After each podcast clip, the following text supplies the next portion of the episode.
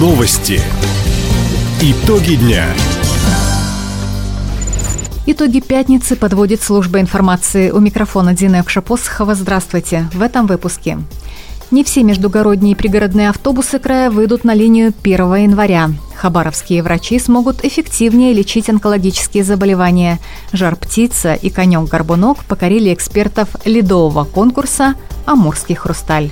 Об этом и не только, более подробно. Постановление губернатора Михаила Дегтярева об увеличении выплат льготникам на газификацию и внесении в эту категорию семей мобилизованных вступило в силу. Напомним, глава региона анонсировал эту меру поддержки во время прямой линии 20 декабря. Недавно, буквально на прошлой неделе, приняли решение оно будет подписано на днях. Во-первых, индексировать до 150 тысяч всем категориям, которые и до этого имели на это право, социальную выплату на газификацию, на покупку оборудования. Мы до 150 увеличиваем выплату, потому что оборудование подорожало. И туда же включаем категорию мобилизованных. Напомним, по федеральной программе социальной газификации региональную субсидию могут получить инвалиды и семьи с детьми-инвалидами, малоимущие семьи с несовершеннолетними детьми, неработающие пенсионеры и семьи мобилизованных.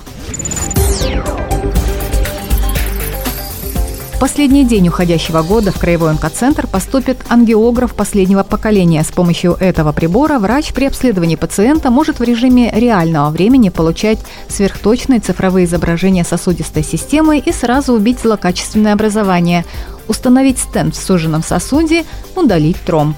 Новое оборудование позволит гораздо эффективнее воздействовать на опухоль и с помощью химиотерапии. Стоимость ангиографа превышает 57 миллионов рублей. Использовать устройство врачи начнут уже в январе.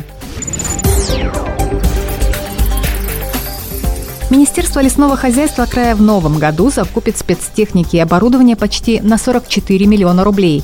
Из них около 10 миллионов регион получит по нацпроекту «Экология». Еще 34 выделят по госпрограмме развития лесного хозяйства в Хабаровском крае планах приобрести машины для патрулирования лесов и лесопожарных формирований. Сейчас идет согласование перечня необходимой техники с Рослесхозом. Напомним, в этом году по нацпроекту «Экология» для оперативного тушения лесных пожаров и доставки к очагам возгораний бульдозеров регион закупил 4 седельных тягача, 4 прицепа тяжеловоза и 2 снегоболотохода.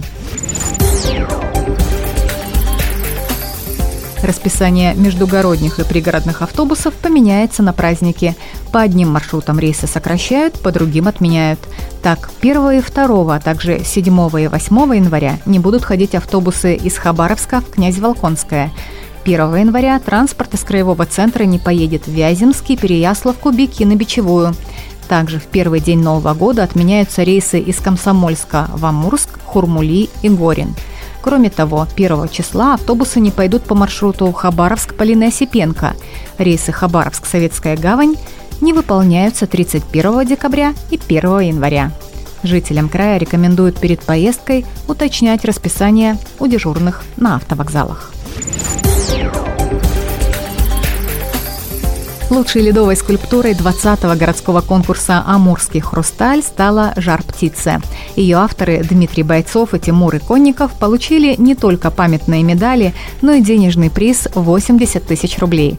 Серебро и 70 тысяч рублей у команды Владимира Антонова и Евгения Кузнецова за композицию «Конек-горбунок». Третье место и 60 тысяч рублей получила команда Сергея Смоленинова и Ильи Кирницкого за скульптуру «Сокровищница». За четвертое, пятое и шестое места участникам презентовали сертификаты на сумму в 50, 40 и 30 тысяч соответственно. Все остальные скульпторы получили по 10 тысяч рублей. Напомним, хрустальных героев сказок можно увидеть в парке «Динамо» на центральной аллее у городской новогодней елки. Проект «Пушкинская карта» продолжит работу и в новом году. Об этом рассказала министр культуры России Ольга Любимова. На финансирование федерального проекта направят столько же, сколько и в 2022 – 16 миллиардов рублей. Пополнение баланса произойдет 1 января. В этот же день на карте вновь окажется 5 тысяч рублей.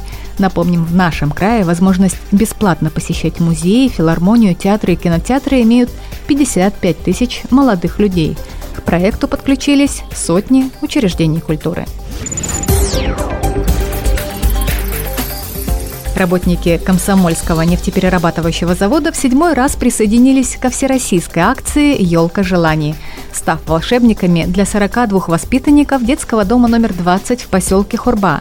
Желания детей были самыми разными, но все они были исполнены. От кигуруми и спортивной формы до телефонов и подарочных сертификатов.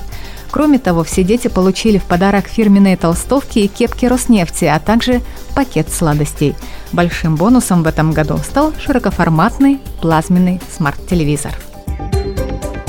Таковы итоги пятницы. У микрофона была Дина Юкша-Посохова. Всего доброго и до встречи в эфире.